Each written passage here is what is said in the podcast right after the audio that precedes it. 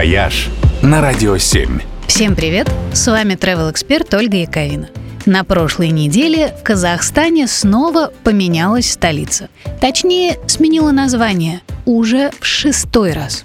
За скромные сто лет своего существования этот город уже звался Акмолинском, Целиноградом, Акмалой, Астаной. Последние три года провел под именем Нур-Султан, а теперь вот снова стал Астаной. Надо сказать, стремительно меняются в Астане не только названия. 20 лет назад здесь были только голая степь, разбитая дорога да несколько десятков пятиэтажек на берегу реки Ишим. А сегодня Астану уже называют среднеазиатским Дубаем. Это город небоскребов и амбициозных архитектурных проектов. Среди них, например, Хан Шатыр – торговый центр по проекту знаменитого Нормана Фостера – это гигантский, самый большой в мире шатер.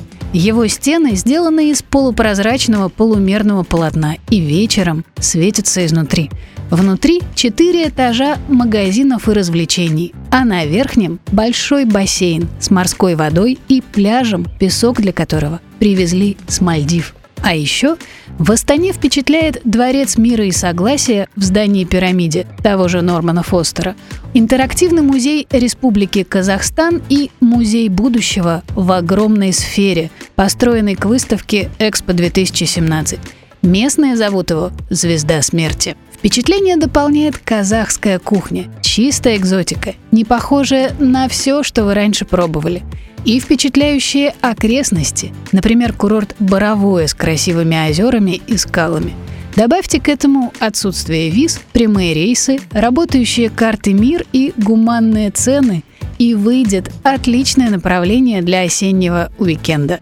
Стоит съездить, пока Астану снова не переименовали. «Вояж» только на «Радио 7».